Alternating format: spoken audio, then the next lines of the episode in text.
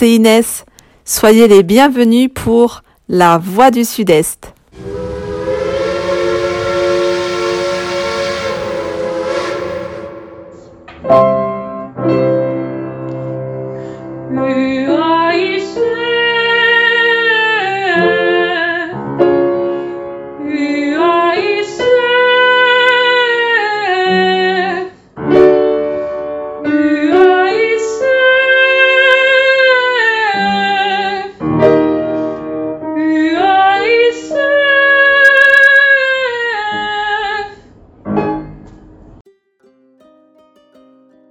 Selon Georges Braque, la peinture est de plus en plus proche de la poésie, maintenant que la photographie l'a libérée du besoin de raconter une histoire.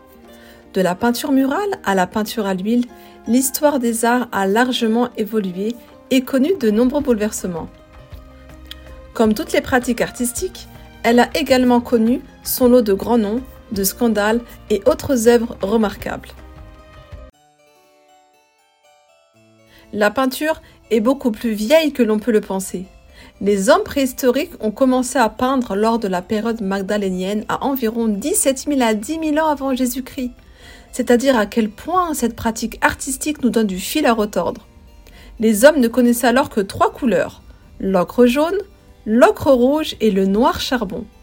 Aujourd'hui, cela nous semble fou, mais pourtant des merveilles étaient faites avec ces pigments. Ces couleurs étaient extraites de matières comme le manganèse ou encore le fer. Les premières peintures étaient réalisées dans des grottes. Les hommes de la préhistoire peignaient essentiellement des animaux comme des chevaux, des bisons ou encore des mammouths. Une peinture beaucoup plus proche de la réalité et des préoccupations quotidiennes.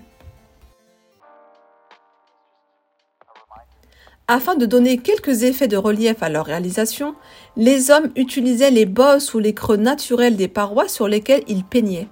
Et oui, les pinceaux n'étaient évidemment pas ceux que l'on connaît aujourd'hui dans toute leur variété. Rituels ou simples expressions artistiques, les grandes peintures rupestres font encore l'objet de grandes investigations archéologiques.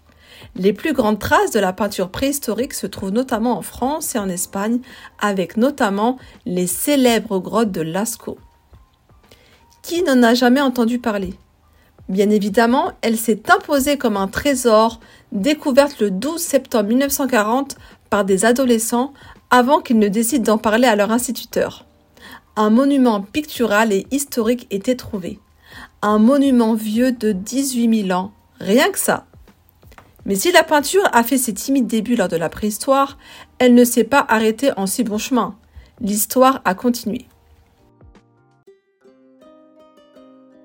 Selon Alexandre Dumas, l'Antiquité est l'aristocratie de l'histoire. La peinture évolue avec le temps, mais les supports restent.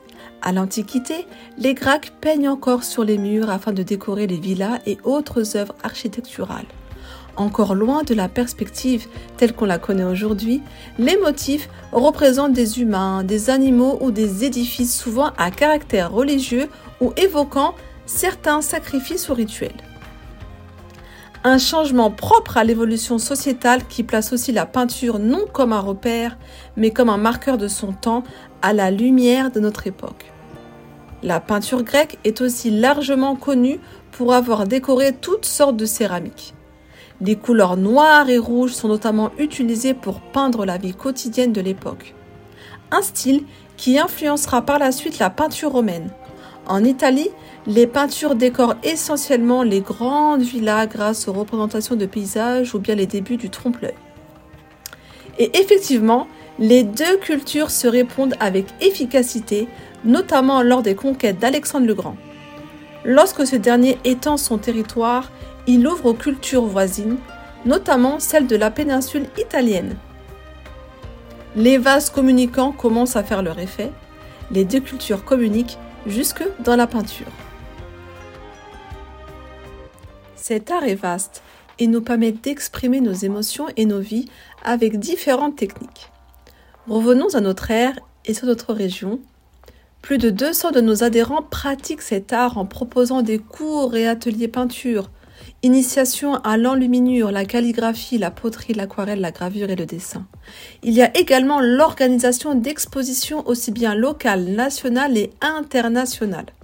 Prochainement, la capitale de la Gaule vous propose une exposition de peinture les 27 et 28 avril au 13 rue du Bélier dans le deuxième arrondissement de Lyon. Pour ne rien rater de nos prochaines activités, abonnez-vous et suivez-nous sur notre page Facebook UAICF Sud-Est, la culture pour tous. Les informations ont été collectées sur le site de Wikipédia et superprof.com.